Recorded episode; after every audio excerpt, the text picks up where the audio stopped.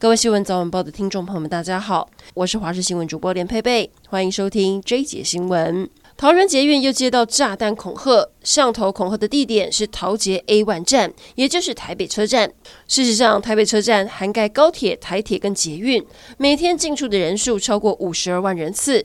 因此，警方不敢大意，研判是已经出境的惯犯，署名唐泽贵阳的中国学生，已经是第六度犯案。联电创办人曹兴诚日前说要放弃新加坡国籍，回归中华民国身份。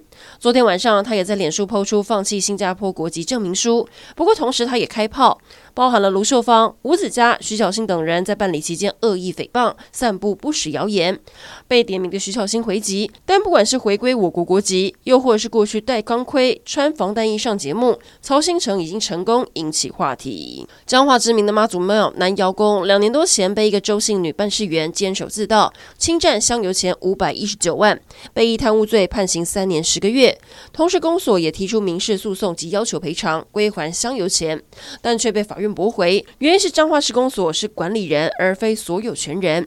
对此，公所不服，会再上诉。出门在外一定要看紧小孩。南投草屯警方接到报案，有一个五岁的小男童在路边跟家人走失了。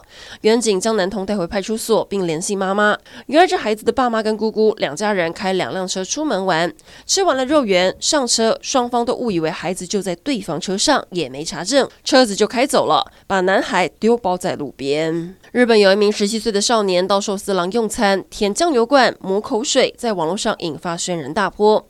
日本媒体找到了这位少年位在岐阜县的住家，少年的爸爸受访时哽咽落泪，而寿司郎的律师封口拒谈提高细节。但原来被恶搞的餐厅还不止寿司郎，包含了藏寿司，也曾经发生有人把芥末挤在寿司上，再放回转盘给别人吃。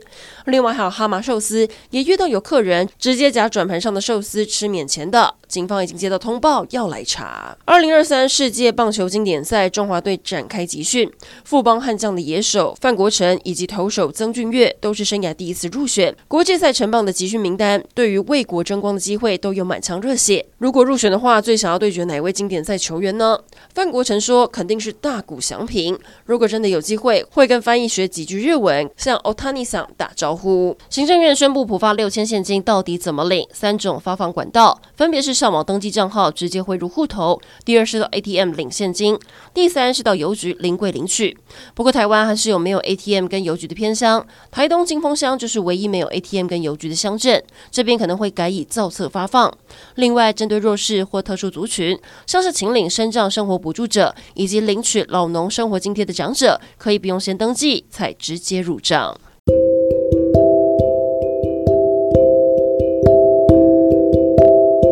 以上整点新闻，感谢您的收听，我们再会。